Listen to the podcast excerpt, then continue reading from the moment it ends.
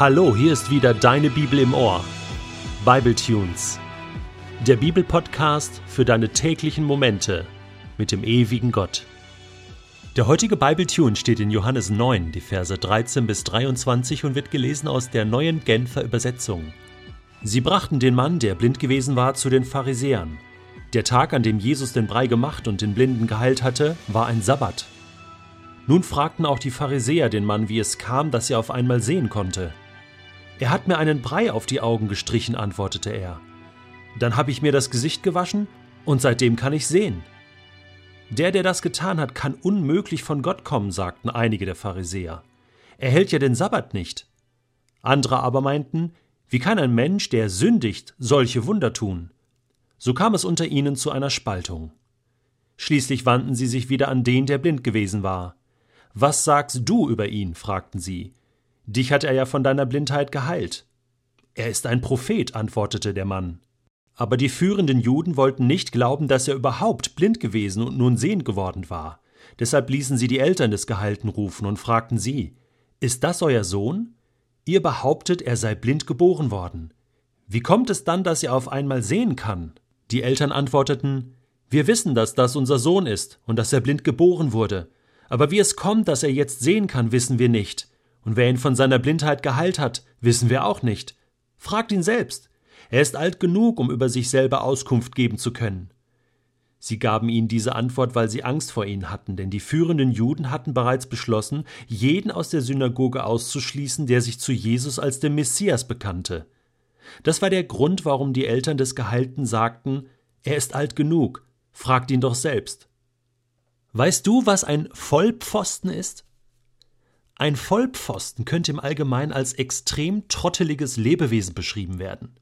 Es verbringt fast seine gesamte Existenz damit, extrem idiotische Sachen zu tun. Es ist daher nicht verwunderlich, dass diese Art im Aussterben begriffen ist. Gefunden auf Stupidedia, die sinnfreie Enzyklopädie. Mit dem Untertitel Wissen Sie Bescheid? Nein, wir auch nicht. Mal ganz ehrlich, in unserem heutigen Bibeltext haben sich einige Vollpfosten versteckt. Wo sind sie? Richtig! Einige der Pharisäer scheinen wirkliche Vollpfosten zu sein. Das muss ich einfach so sagen. Ich meine, die haben ja wirklich für eine gute Sache gekämpft, aber die waren so auf dem Holzweg und so was von vollpfostig unterwegs. Ich meine, da kommt ein Gehalter, blind geboren und nun sehend. Ich meine, wie dumm, ja, wie naiv, wie bescheuert muss man sein, um, um, um das nicht zu sehen, was da passiert ist. Und dann die Argumente. Ja, also der, der das getan hat, kann unmöglich von Gott kommen, sagten die einen. Ich meine, da haben wir schon mal drüber gesprochen. Ja, Argument, er hält ja den Sabbat nicht. Ja, genau. Und weil er ein Gebot Gottes nicht hält, kann das unmöglich von Gott kommen. In Klammern, auch wenn es jetzt tatsächlich passiert ist, denn der Blindgeborene kann ja sehen. Das Wunder ist ja geschehen. Das Unmögliche ist ja wahr geworden.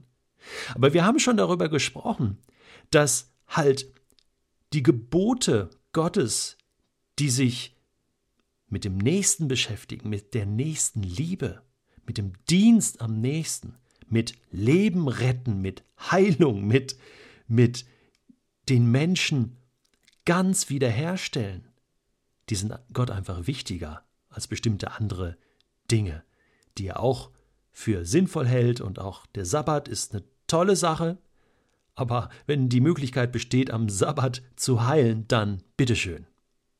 Vollpfosten. Das andere ist, dass die nächste Gruppe sagt, ja, aber wie kann ein Mensch, der sündigt, solche Wunder tun? Und das meinen die ja positiv. Das ist ja cool. Deswegen äh, entsteht ja da jetzt auch die Spaltung. Also manche waren doch nicht solche Vollpfosten, sondern die haben gesagt, hey, da muss doch was dran sein. Also, äh, wenn jemand doch so schuldig ist vor Gott und den Sabbat nicht hält, wie kann der dann solche Wunder tun? Das geht doch nicht. Ja. Und das ist auch richtig, das ist die richtige Logik, die richtige Spur. Ob es ausreicht, Jesus als Messias zu erkennen, weiß ich nicht. Aber es ist mal ein Anfang. Wobei man sagen muss, auch das, ich meine, bei Jesus trifft das jetzt zu. Der war wirklich ohne Sünde, ohne Schuld, ohne Fehler und, und war einfach für die Menschen da und hat sein Leben geopfert. Diese Spur kann man verfolgen. Das ist so offensichtlich.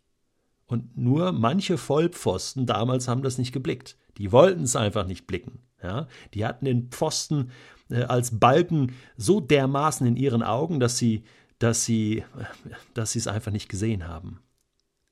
Aber man muss eins sagen.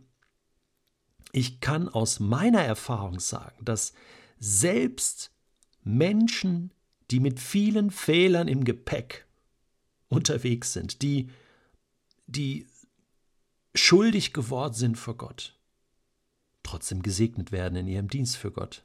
Ist das möglich? Ich schüttel manchmal selbst den Kopf und muss sagen, anscheinend ist das möglich. Da gibt es, da gibt es Pastoren, die über Jahrzehnte im Ehebruch gelebt haben, kein Scherz. Und das ist eine Tragik, was da passiert ist.